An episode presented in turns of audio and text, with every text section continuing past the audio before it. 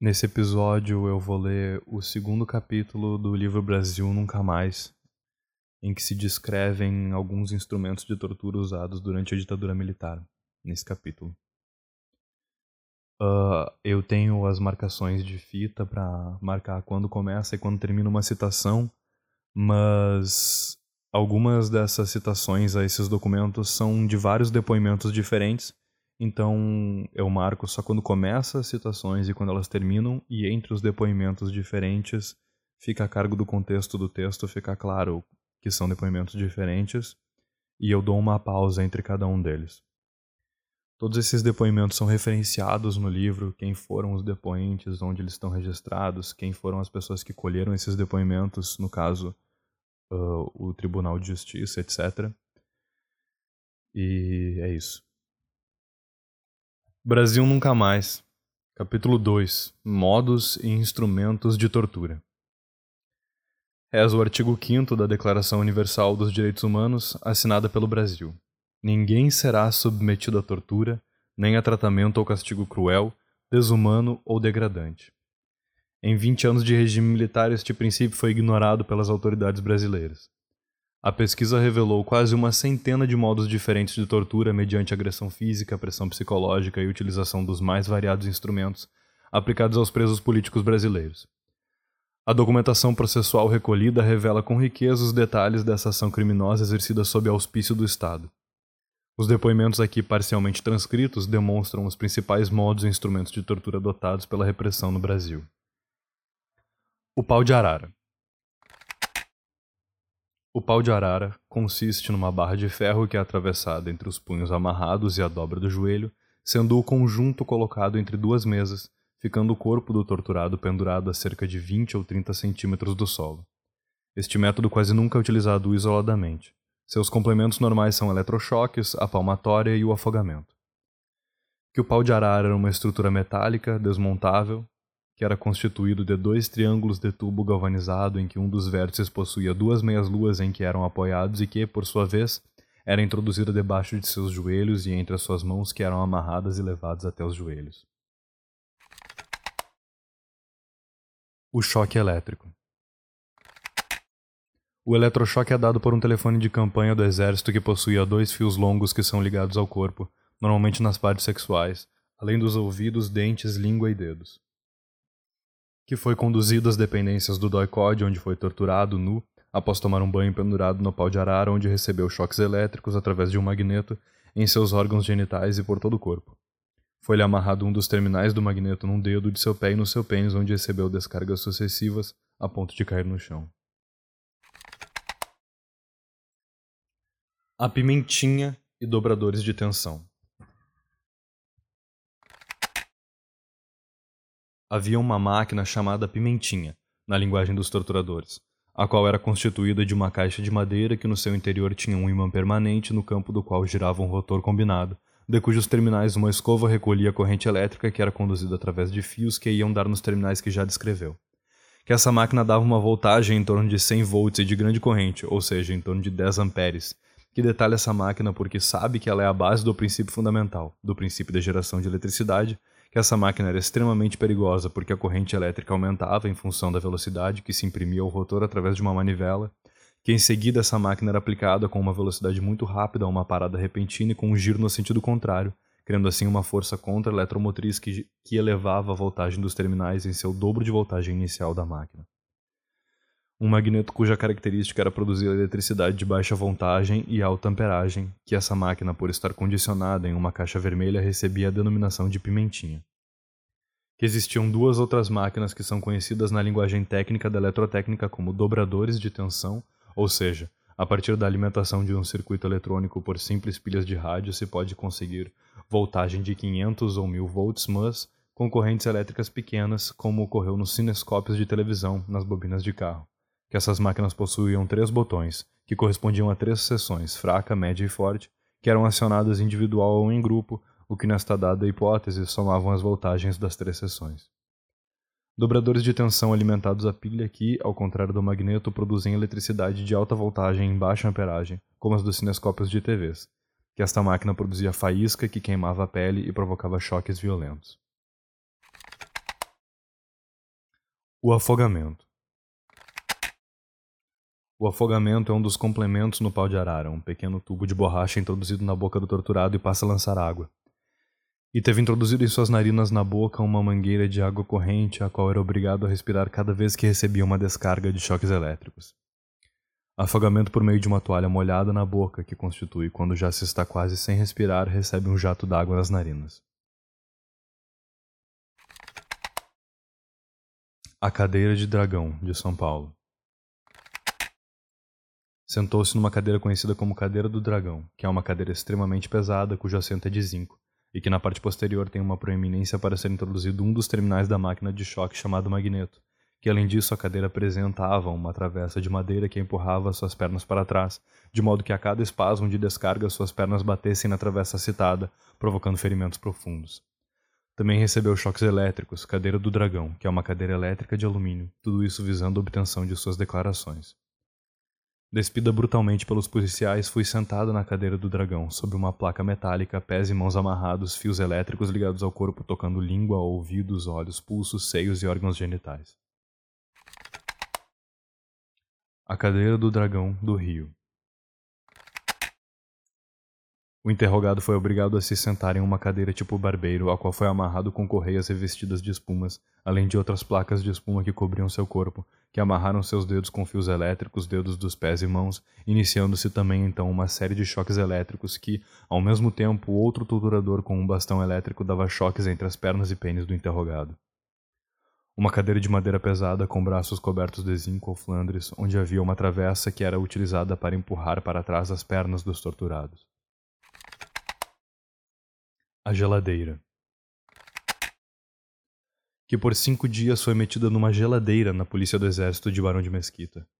Que foi colocado nu em um ambiente de temperatura baixíssima e dimensões reduzidas, onde permaneceu a maior parte dos dias que lá esteve, que nesse mesmo local havia um excesso de sons que pareciam sair do teto, muito estridentes, dando a impressão de que os ouvidos iriam arrebentar que, sendo de novo encapuzado, foi levado para um local totalmente fechado, cujas paredes eram revestidas de, euca de eucatex preto, cuja temperatura era extremamente baixa, que naquela sala ouvia sons estridentes e ensurdecedores capazes até de produzir loucura. Conduzido para uma pequena sala de aproximadamente 2 metros por 2 metros, sem janelas, com paredes espessas revestidas de fórmica e com um pequeno visor de vidro escuro em uma das paredes. A partir desse instante, somente podia ouvir vozes que surgiam de alto-falantes instalados no teto e que passou a ser xingado por uma sucessão de palavras de baixo calão, gritadas por várias vozes diferentes simultâneas, que imediatamente passou a protestar também em altos brados contra o tratamento inadmissível de que estava sendo vítima, e que todos se calaram e as vozes foram substituídas por ruídos eletrônicos tão fortes e tão intensos que não escutou mais a própria voz. Que havia instantes que os ruídos eletrônicos eram interrompidos e que as paredes do cubículo eram batidas com muita intensidade durante muito tempo por algo semelhante a martelo ou tamanco, e que em outras ocasiões o sistema de ar era desligado e permanecia assim durante muito tempo, tornando a atmosfera penosa, passando então a respirar lentamente que inúmeras foram as vezes em que foi jogado um cubículo que denominavam de geladeira, que tinha as seguintes características. Sua porta era do tipo frigorífico, medindo cerca de 2 metros por 1,5 um metro e meio. Suas paredes eram todas pintadas de preto, possuindo uma abertura gradeada ligada a um sistema de ar frio. Que no teto dessa sala existia uma lâmpada fortíssima que, ao ser fechada, a porta ligava um produtores de ruídos cujo som variava de barulho de uma turbina de avião a uma estridente sirene de fábrica. Algo semelhante à geladeira da polícia do exército ao Barão de Mesquita na Tijuca, Rio, era a cabine do Senimar na mesma cidade. Colocada em uma cabine, local absolutamente escuro, assemelhado a uma cela surda, que no mencionado local havia como um sistema elétrico que reproduzia sons dos mais diversos, lembrando sirenes, ruídos semelhantes a bombardeios, etc. Tudo isso com períodos intercalados de absoluto silêncio. Insetos e animais. Havia também em seu cubículo, a lhe fazer companhia, uma jiboia de nome Miriam. Que lá na polícia do exército existe uma cobra de cerca de dois metros, a qual foi colocada junto com o acusado em uma sala de dois metros por duas noites. Que ao retornar à sala de torturas foi colocado no chão com um jacaré sobre seu corpo nu. Que apesar de estar grávida na ocasião e disto ter ciência os seus torturadores, ficou vários dias sem qualquer alimentação que as pessoas que procediam os interrogatórios soltavam cães e cobras para cima da interrogada.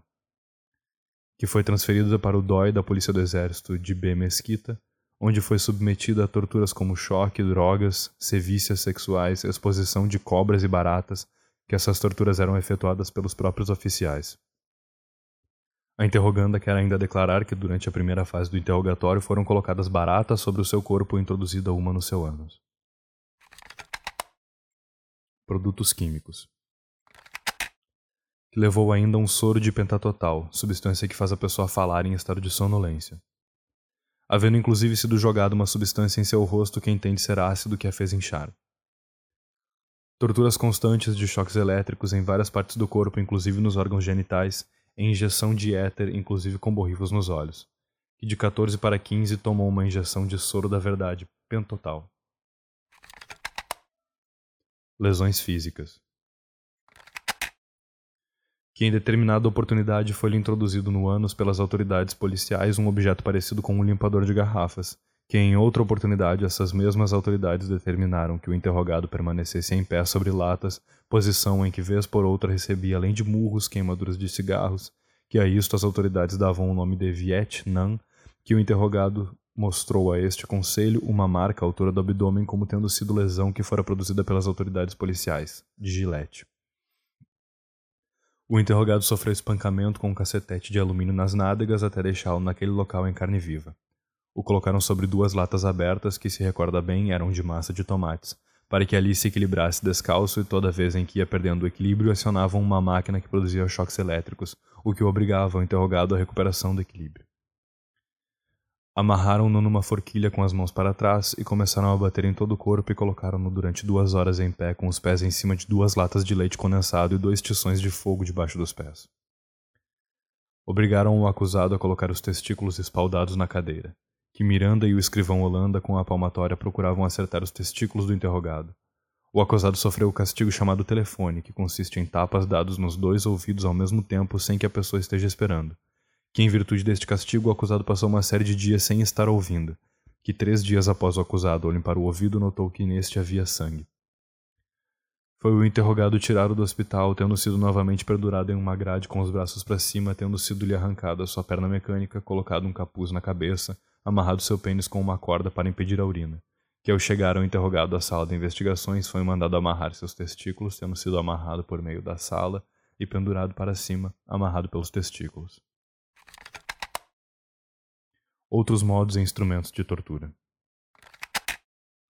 A palmatória é uma borracha grossa sustentada por um cabo de madeira. O enforcamento é efetuado por uma pequena corda que, amarrada ao pescoço da vítima, sufoca progressivamente até o desfalecimento que passou dois dias nessa sala de tortura sem comer, sem beber, recebendo sal em seus olhos, boca e em todo o corpo de modo que aumentasse a condutividade de seu corpo. Que a estica a que se referiu como um dos instrumentos de tortura é composto de dois blocos de cimento retangulares, como argolas às quais são prendidas as mãos e os pés das pessoas ali colocadas com pulseiras de ferro, onde o interrogando foi colocado e onde sofreu espancamentos durante vários dias, ou seja, de 12 de maio a 17 do mesmo mês.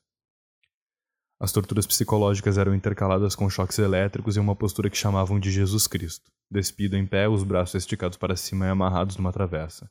Era para desarticular a musculatura e os rins, explicavam.